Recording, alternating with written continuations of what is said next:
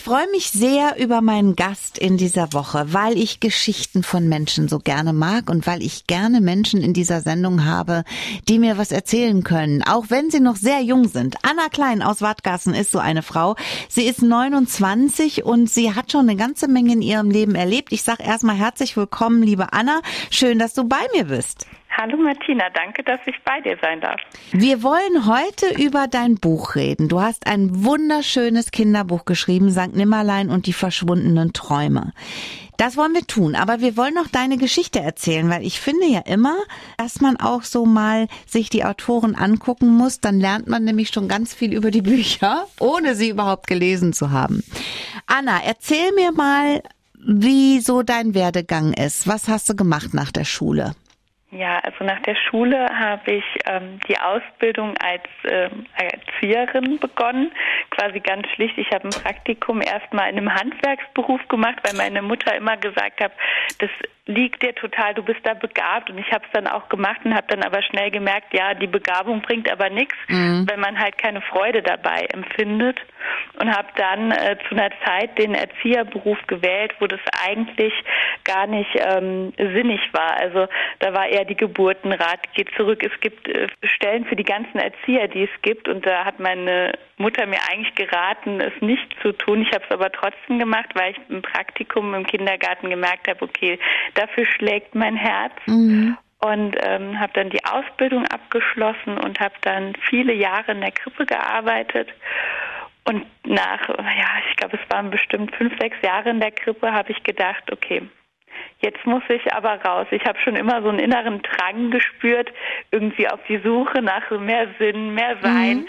alles mehr zu erkunden und habe mich dann entschlossen, alles hinter mir zu lassen, umzuziehen und einfach ähm, was ganz anderes zu machen im gleichen Bereich. Das war mir wichtig, aber doch mal eine andere Perspektive einzunehmen, nämlich dann in der Privatfamilie und quasi hinter die Kulissen auch mal ein bisschen zu blicken. Das Lustige daran war, dass dein Weg ja quasi schon vorgezeichnet war. Ne? Du warst schon stellvertretende Leitung in genau. der äh, in der Krippe. Du warst also auf einem richtig guten Karriereweg und dann kommt die Anna um die Ecke und sagt, nee, stopp mal, ich habe mir das alles anders vorgestellt. Dann hast du auch noch Pädagogik so ein bisschen studiert, ein paar Semester, ne? Inklusionspädagogik, Inklusions genau. Ich bin Fachkraft für inklusive Pädagogik und Praxis, um das jetzt einfach mal korrekt zu benennen. Okay. Und dann hast du aber gedacht, das reicht mir alles nicht. Ich möchte was anderes und bist als Nanny zu einer, ich sag mal, gut situierten Familie nach Düsseldorf gegangen. Wie war das? Wenn man dann so auf einer ganz anderen Seite steht in diesem Job. Da waren vier Kinder von ja. bis? Wie alt Von 0 bis 6 Wahnsinn. Jahren, genau. Das, du warst die ganze Zeit für die Familie und die Kinder da? Ja, genau. Ich war eigentlich, also wenn ich da war, oft mehrere Wochen am Stück rund um die Uhr ohne mhm. Pause, immer im Einsatz, Wochenende, Feiertage, auf Reisen, also wirklich alles miterlebt, Geburtstage. Ne? Also mhm. wirklich in der Familie als Teil wahrgenommen worden, auf jeden Fall. War dir das nicht zu viel? Also ich stelle mir das zwar schön vor, aber auch unfassbar anstrengend und da bleibt ja dein eigenes Leben total auf der Strecke. Ja, das war auch jetzt ähm, im Nachgang auf jeden Fall so. Im Nachhinein betrachtet war es war es auf Dauer nicht zu handeln, weil man quasi nur noch für das Leben einer anderen Familie lebt und nicht mhm. mehr sein eigenes. Und das hat dann doch auch mein Ziel vom Leben äh, verfehlt letztendlich. Wie lange warst du dann da? Ich war fast zwei Jahre in Düsseldorf bei der Familie. Und, und danach? Man, ja, und danach war ich noch bei einer Familie in Saarbrücken. Okay. Aber ähm, genau, quasi nicht mit einer 24-7-Stelle, sondern äh, mit einer 30 Stunden die Woche. Und dann bist du dann wieder zurück in, in, in den Ki Kindergartenbereich gegangen oder was hast du dann gemacht? Ich arbeite jetzt seit anderthalb Jahren in einer intensivpädagogischen Mädchenwohngruppe, also nochmal so richtig an die Front, sage ich, wo es wirklich gebraucht wird. Und dann kam ja das mit dem Buch, Sankt Nimmerlein und die verschwundenen Träume. Wie kam es zu dem Buch? Ja, also der erste Gedanke daran, also ich schreibe zwar schon mein ganzes Leben, aber äh, spezifisch ein Kinderbuch zu schreiben kam in der Familie in Düsseldorf. Ich hatte eine sehr enge Bindung zu dem kleinsten Jungen, mit dem ich dann auch zusammen im Zimmer geschlafen habe und das da war einfach so dieser Drang, ich dachte, ich muss dem was mit auf den Weg geben, was was bleibt und was ähm, was keiner mehr ihm wegnehmen kann, mhm. weil ich schon das Gefühl hatte, dass natürlich gerade der Weg in solchen Familien sehr vorgegeben ist. Mhm. mhm. Und ähm, darum handelt ja letztendlich auch das Buch und das wollte ich dem Kind gerne mitgeben. Und so ist das entstanden. Anna Klein ist bei mir und Anna ist 29 Jahre alt, kommt aus Wattgassen und ist, äh, hat eine gelernte Erzieherin, hat als Nanny lange Zeit in Familien gearbeitet und hat ein Buch geschrieben. Worum geht's denn in St. Nimmerlein und die verschwundenen Träume? Also der St. Nimmerlein ist äh, ein Fabelwesen was äh, sich um die also die geplatzten Träume auf der Erde kümmert und ähm, sie quasi in seinem Archiv aufbewahrt und auf sie aufpasst, damit sie nicht ganz und gar verloren gehen. Und irgendwann passiert es ja dann doch ab und zu, dass die Menschen sich wieder an ihre Träume erinnern und er auch so einen geplatzten Traum wieder zurück auf die Erde bringen darf um äh, diesen dann doch in Erfüllung gehen zu lassen mhm. und der Mensch seinen Traum leben darf. Und das zeige ich anhand eines Beispieles im Buch anhand der Katharina, die ihren Kindheitstraum vergisst und sich dann irgendwann wieder mit Hilfe des St. Nimmerlein erinnert. Also das Buch hat ganz viele Herzensbotschaften, die ich gerne mit auf den Weg geben würde, allen Kindern und allen Erwachsenen, die es mhm. auch vorlesen. Also es ist eigentlich ein Buch für die Leserschaft, aber auch ähm, für die Kinder, die zuhören. Also es ist wirklich, glaube ich, für die ganze Familie einfach geeignet. Anna, weißt du, ob dieser kleine Junge dieses Buch hat und wie er das äh, aufgenommen hat?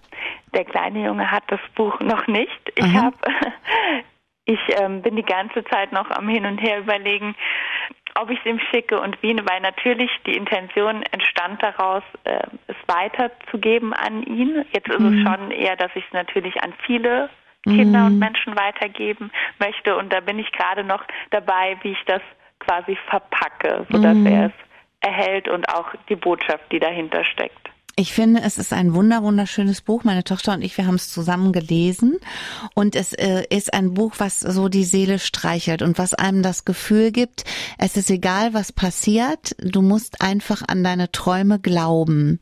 Und ich bin ein großer Freund vom Visualisieren. Das ja. heißt, ähm, ich finde ja, wenn man sich was ganz intensiv vorstellt, ich sage immer, wenn ihr einen großen Traum habt, wenn ihr zum Beispiel unbedingt mal ein richtig teures Auto fahren wollt, dann musst du dir vorstellen, wie es da drin riecht und wie sich der Motor anhört, wenn er aufheult und wie du damit durch eine wunderschöne Straße fährst und dieses Gefühl einfach ganz nah an dich ranlassen und dann hast du eine gute Chance, dass es in Erfüllung geht. So sehe ich das.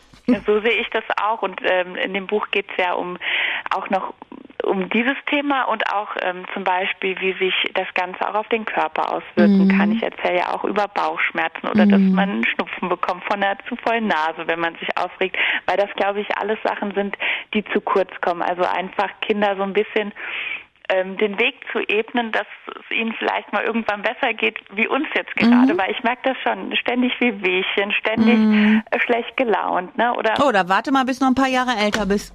Genau, dann wird es wahrscheinlich noch schlimmer, aber jetzt merke ich das schon und das ist mehr was, ähm, was ich glaube, da müssen wir auch in dem Alter schon anfangen. Ja. Deshalb ist das Buch ab vier, weil ich glaube, dann kann man auch gewisse Sachen nochmal hinbiegen mhm. oder mit auf den Weg geben, weil alles, was ja mit der Grundschule kommt, ist schon sehr schwierig. Das stimmt. Sehr zu verinnerlichen. Anna, wir haben schon über äh, St. Nimmerlein ähm, erzählt und über die Träume, die zerplatzen können und die man aufgibt im Laufe des Lebens oder im Laufe der Zeit und die man sich aber vielleicht zurückholen sollte.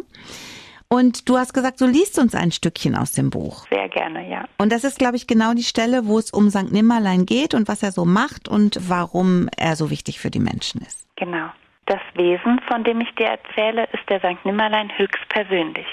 Der St. Nimmerlein ist bei den Menschen sehr bekannt. Er ist nämlich immer dann zur Stelle, wenn ein Erwachsener einen Traum hat und ihn einfach zerplatzen lässt. Und es sind ja meistens die Erwachsenen.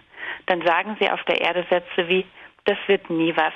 Das funktioniert nicht. Da kann man bis zum St. Nimmerleinstag drauf warten. Das ist der Augenblick, in dem ein Traum mit einem so lauten Knall platzt, dass ihn der St. Nimmerlein sogar hinter den Sternen hört. In derselben Sekunde fangen seine Ohren an zu wackeln und das kleine Wesen schüttelt sich von oben bis unten und unten bis oben vor Schreck. Doch alle Aufregung hilft nichts. Er muss sich auf den Weg machen und die lange Reise zur Erde auf sich nehmen. Es ist so ein schönes Buch. Wer hat das denn für dich illustriert? Äh, die Theresa Schreiner, die habe ich via Instagram gefunden. Ich habe einen Aufruf gemacht. Ich habe ja alles selbst gemacht. Mhm ohne Verlag und das war, das war auf jeden Fall auch ein Weg, den man erstmal auf sich nehmen ja. musste. Richtig. Äh, aber darum geht es ja im Buch und dann dachte ich, ne, das muss ich dann wohl auch tun. Also das äh, mhm. sollte wohl so sein. Und wir haben jede Seite zusammen erarbeitet, äh, alle möglichen Visionen miteinander mhm. geteilt. Also es ist wirklich ein Jahr ganz liebevolle Arbeit. Und dass es auch so gut gepasst hat zwischen Theresa und dir, das ist auch nicht immer ähm, so selbstverständlich zwischen Illustrator und Autor, dass das so gut funktioniert. Genau. Es ist genau. ein tolles, tolles Buch geworden, gerade jetzt so für diese Zeit, wo man sich einkuschelt, wo man den Kindern was vorliest, wo man auch selber was für die Seele braucht, weil das Buch ist nicht nur für Kinder. Also mir hat's total gut getan. Und liebe Anna, ist denn ein nächstes Buch geplant? Ja, ein nächstes Echt? Buch ist, Super. ja, ist schon in Arbeit. Es wird ähm, ein Buch noch für die Jüngeren quasi ab zwei Jahren, ein Pappbilderbuch. Der Text steht, die Theresa wird ähm, wieder illustrieren, also ähm, da sind wir gerade in Arbeit. Und zudem kommt der St. Nimmerlein als Kuscheltier heraus, der wow. ist auch gerade in Produktion und da bin ich fleißig dabei, alles in die Wege zu leiten. Dann melde dich, wenn es noch was zu vermelden gibt und dann äh, bist du nochmal mein Gast hier und wir gucken, wie es dann weitergegangen ist mit St. Nimmerlein und den verschwundenen Träumen. Vielen Dank. Ich danke dir. Schönen Tag, Anna. Danke.